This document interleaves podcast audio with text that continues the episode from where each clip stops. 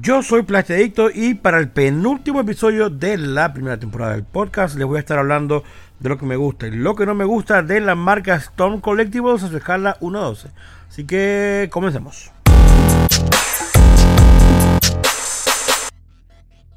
Para quien necesita estar un poco más familiarizado con la marca Storm Collectibles, son los que tienen como 4 o 5 años haciendo figuras de Street Fighter, de Mortal Kombat, de Injustice, Gods Among Us de DC y mm, algunos boxeadores como Mike Tyson y como Muhammad Ali. Incluso tienen una, un par de figuras de mm, el luchador Hulk Hogan. Y la verdad es que, mm, aunque estas figuras son 2 según ellos lo llaman, antes de eso tenían algunas figuras o estatuas escala 1.6 pero en este caso únicamente deportistas, digamos que con aficiones de contacto, digamos boxeadores. Sé que tienen un Mike Tyson, sé que tienen un Muhammad Ali, sé que tienen un Bruce Lee. Creo que sin articulación. La verdad es que no estoy muy familiarizado con la línea Store Collectibles de 12 pulgadas, pero con la de Scar 12, que ellos llaman Scar 12 porque no lo es, pero ya vamos a hablando de eso. Tengo varias líneas como mencioné, tengo algunas figuras de Street Fighter 5, DC Injustice, Ghost Among Us, tengo por supuesto muchas de Mortal Kombat y tengo a Mike Tyson, a Muhammad Ali y por supuesto a Hulk Hogan, que todas tienen review en mi canal. Vamos a comenzar un poco con, digamos que lo que no me gusta y una de las cosas es básicamente eso, la escala. Ellos venden la figura, las líneas como 1.12, de hecho en su caja dice escala 1.12. Sin embargo, son mucho más grandes que una figura 1.12. Son como 1.10, más, básicamente un poco más grandes que las NECA. Entonces sí entiendo que están basadas en propiedades de videojuegos, la mayoría, o casi todos. Entonces habrá algunas oportunidades donde no habrá cómo correlacionar eso con una escala real, no habrá medidas o alturas de muchos de estos personajes, sobre todo los de Mortal Kombat, por ejemplo. Sin embargo, los Street Fighter sí, si van a hacer la eh, conversión de la escala, no les va a dar 1.2, les va a dar como 1.10. Ahí es donde está el problema. O por lo menos el problema al principio, ya luego que uno compra un par de figuras y se da cuenta del tamaño, ya sabes que no es una mm, línea que vas a estar mezclando con alguna otra si tienes problemas de escala. Y ahí es donde va mi punto. O sea, no son tan claros en el tamaño y a la hora de uno comprar una figura, quizás con la intención de mezclarlo con otra marca o con otra línea, pues no va a funcionar muy bien. Y es una de las cosas que al principio me costó un poco de trabajo aceptar. Ya luego, ok, las voy a coleccionar todas, la de Mortal Kombat y bueno, listo. Otra de las cosas que quizás no me gusta tanto es un poco algunos de los materiales. Y aquí voy a ser un poco claro, no me refiero al material del que está hecho la figura como tal, sino a algunos de sus accesorios o de las partes que la recubren, como alguna de las ropas o algo así. Porque tienen muchas tiras, bandas o ese tipo de cosas que van encima de los trajes que son de una goma muy flexible, lo cual ayuda a las articulaciones y, eh, y a que se puedan quitar y poner. Pero sobre todo los cinturones tienden mucho a romperse. Es una goma que generalmente tiene un orificio para atravesar un pin. Ya tengo un par rotas o algo así, dos, una. No estoy muy seguro. Y he visto casos de algunas personas que obviamente se les han roto de nueva. O sea, nueva la figura, ya tienen problemas con ese tipo de cosas. Entonces, sí son una línea que utilizan muchos materiales diversos para sus figuras, lo cual está bastante bien. Pero sin embargo, creo que no todas las selecciones son acertadas. Inclusive aún queda cuestionarse qué tan duradera será en el tiempo el tipo de gomas que usan para su figura, ya que si no las han visto, la mayoría tienen torsos de goma para poder articularse mejor. Yo honestamente tengo 5 años coleccionando la línea y bueno, 5 de 2017, 4 años hasta la fecha y no he tenido ningún problema que se haya roto alguna goma, que se haya descuerado, se haya visto fea. Sin embargo, esperemos a ver qué pasa en 5 años más y ahí les diré. Otra de las cosas que no me gustan mucho de la línea es la selección de personajes. Siento que, mm, por ejemplo, líneas como Street Fighter, Mortal Kombat, hay muchos personajes claves que no terminan de salir. Y mm, sí entiendo que mucha gente se queja de los repintados. Sin embargo, en juegos como Mortal Kombat es un tema de diseño de los personajes, más no de la compañía y la decisión. Sin embargo, obviamente se aprovechan en que todos los ninjas son iguales, hay que repintarlos, cambiar accesorios y la venden. Pero así era el videojuego. O sea, ellos están sacando provecho de una situación que les es ventajosa por la línea que escogieron diseñar y que obviamente ya uno está en uno si lo compra o no. Sin embargo, hay personajes, por ejemplo, les voy a poner el ejemplo de Mortal Kombat. ¿Cómo es posible que hayan 15, 20 figuras de Mortal Kombat afuera y no haya un solo Liu Kang, un Kang, un Jax? Son figuras que hacen falta. Así hay en todas las líneas. Tenemos eh, Street Fighter, tenemos, eh, bueno, usted llame la línea que como quiera llamarla. Obviamente esto pasa con todas las compañías. Sin embargo, creo que acá no he visto un caso, por lo menos en mi colección, tan marcado de personajes que hacen falta por salir del cast principal como en Store Collectors. Y me refiero más que todo a Mortal Kombat, voy a ser sincero. Bueno, también Injustice, todavía no ha sacado a Batman Superman y ya tenemos afuera cuatro villanos. Entonces, bueno. Y ahí por ahí pueden ver para dónde voy, porque otra cosa que no me gusta es que dejan líneas incompletas. Yo comencé, las primeras líneas 1.12 de esta compañía fueron Street Fighter 5 y Mortal Kombat. Mucha gente me dijo, no compres Street Fighter 5 porque van a sacar la 1. Yo compré 4 o 5 personajes de Street Fighter 5. Luego no sacaron más. Mostraron un par. Y luego comenzaron con Street Fighter clásico. Street Fighter 2. Entonces, bueno, ya ahí quedó la línea Street Fighter 5 incompleta. Los que compramos 4 o 5 figuras no tenemos el cast completo de esa edición. Y es algo que sí cuesta mucho similar porque ya que vas a hacer con esa figura. Toca mezclarla con la otra línea de Street Fighter 1 o 2 o toca venderlas y no sé, ya toca decidir, pero no es como esa tranquilidad que puedes comenzar una línea sabiendo que vas a poder conseguir el cast o las figuras completas que desean y es un caso muy importante a considerar. Encima de todo esto lanzan como 3 o 4 figuras por línea al año y luego eso obviamente vienen las demoras antes de la pandemia. Entonces sí es una línea un poco complicada de coleccionar. Lo digo porque mucha gente no lleva al tanto de este tipo de cosas. A veces me preguntan, eh, una pregunta muy frecuente que recibo, ¿por qué no ha reseñado más figuras de Street Fighter o de Mortal Kombat? Y es porque no ha salido más. Eso es básicamente todo. Ah, por eso también tengo las de Gears of War 5, así que espero que no vengan a salir ahora con Gears of War 1 o 2 o algo así, porque bueno, ya quién sabe.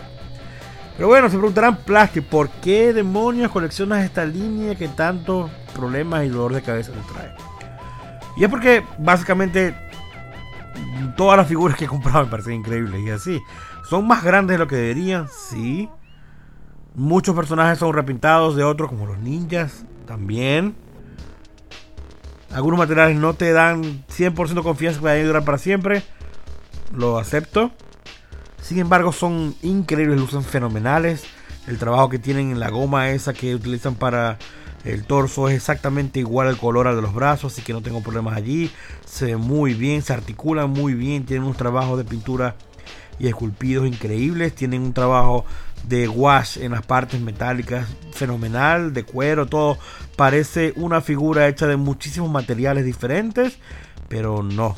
En verdad que hacen un muy buen trabajo con eso y visualmente son tan hermosas que uno no creería que articulan tan bien hasta que la empiezas a mover, se sienten sólidas, tienen buena estabilidad, todas vienen con muchas manos intercambiables, rostros intercambiables, eh, pelos o cabellos intercambiables. La verdad es que sí, eh, el fun factor de esta línea es bastante, o de esta marca para medir sus líneas es bastante, bastante grande. Además, se destacan bastante en figuras de tamaño alto. Y ya sé que va a sonar contradictorio al principio cuando mencioné el tema de la escala, pero aún dentro de la escala hay figuras que merecen ser mucho más grandes que el resto. Y es donde la mayoría de las líneas japonesas o orientales, en este caso, fallan en el tipo de escala con personajes grandes, en comparación con los más pequeños, como los Hulk y todo ese tipo de figuras que son eh, que deberían ser más grandes que el resto no tienen esa diferencia de tamaño. Aquí en Store Collectibles ellos no se andan con cuentos. Tenemos bastantes figuras en las líneas que yo tengo, por ejemplo, eh, voy a poner el caso de Mortal Kombat o inclusive de DC Injustice. Hay personajes bastante grandes. El Bane es inmenso. El Doomsday es increíblemente grande. Tenemos a Goro con los brazos y todo súper grande, altísimo.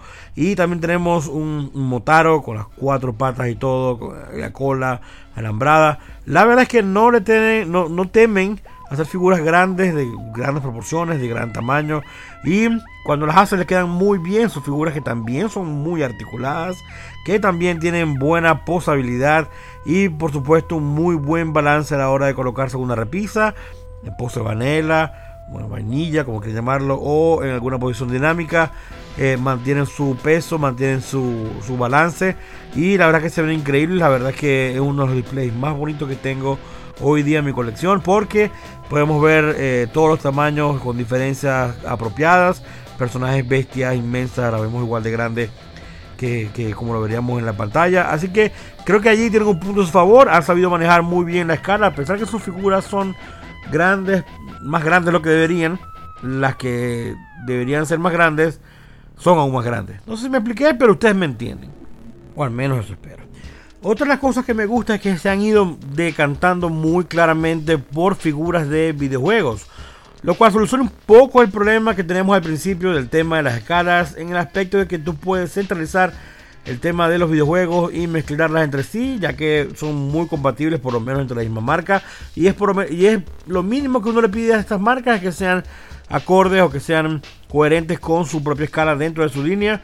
Y creo que estos colectivos, a pesar de no ser 1.12 como lo eh, advierten en muchas de sus cajas, en muchas de sus líneas, creo que entre sí manejan una coherencia bastante razonable en el tema del tamaño y proporciones entre sus personajes. Y eso es algo que en muchas otras líneas hace falta que tomen en cuenta. Así que para mí eso sí es un gran plus. Fuera muy mala hora tener figuras de Street Fighter, por ejemplo, y Mortal Kombat de la misma marca, de la misma compañía, fabricadas en el mismo año y que no las puedas mezclar porque sean diferentes tamaños o se vean diferentes en cuanto a calidad. No lo sé. Creo que es un gran win y es para mí básicamente lo más atractivo que tiene esta línea. En cuanto a ese tipo de cosas, em, hay muy pocas líneas haciendo figuras de videojuego a alto nivel. Obviamente Figuar tiene bastantes líneas, Mafex quizás, pero a gran escala juegos en videojuegos de combate, por ejemplo, tenemos actores colectivos como un gran referente. Así que si no están tan familiarizados como la mayoría de la gente que yo conozco en mi círculo, pueden ir a mi canal de YouTube. Hay varios playlists donde pueden ver figuras de Storm Collectibles, como le comenté, de Mortal Kombat, de Street Fighter, de DC Injustice Gods Among Us. Y inclusive eh, tengo un Mike Tyson, un Muhammad Ali y un Hulk Hogan. la verdad que tienen parecido bastante buenos. De hecho, es otra cosa que yo creo que no resalté. Los likeness o los esculpidos son fenomenales. Tienen unos parecidos muy, pero muy buenos. Claro, tienen una escala un poco más grande del 1.12 como ya había comentado y esto favorece. Sin embargo hacen un muy buen trabajo y yo creo que por el precio de 70, 80 o 90 dólares que pudiera costar o 100 algunas de sus figuras hacen un muy buen trabajo en este tipo de cosas. También en el departamento de pintura como ya les había comentado anteriormente tienen una manera muy sutil de hacer los sombreados en la piel, también eh, los washes en las partes metálicas como brazaletes, púas y todo ese tipo de accesorios. La verdad es que hacen un muy buen trabajo. Y honestamente no recuerdo alguna figura de las que tengo, ya deben ser cerca de 30 o sí, más o menos, que haya venido con algún desperfecto de pintura por problemas de cuestión de control de calidad. Así que es algo bastante abonable a su parte, digo yo. Y que hay que reconocer ya que hoy día es algo que lidiar con muchas, muchas compañías. Otra cosa que me gusta de esta figura es que a pesar de que sean repintados, todas tienen accesorios correctos a su personaje y eso es algo bastante agradable. Aumenta, como ya comenté, mucho el fun factor de todas estas figuras. Obviamente son todos intercambiables, así que eso ayuda bastante más. Y no escatiman en el tipo de, accesorios que tienen, efectos, partes intercambiables.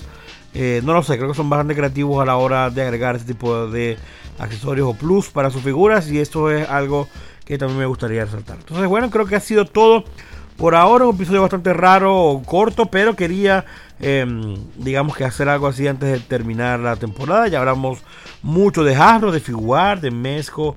Eh, se viene el de Mafex para terminar la temporada.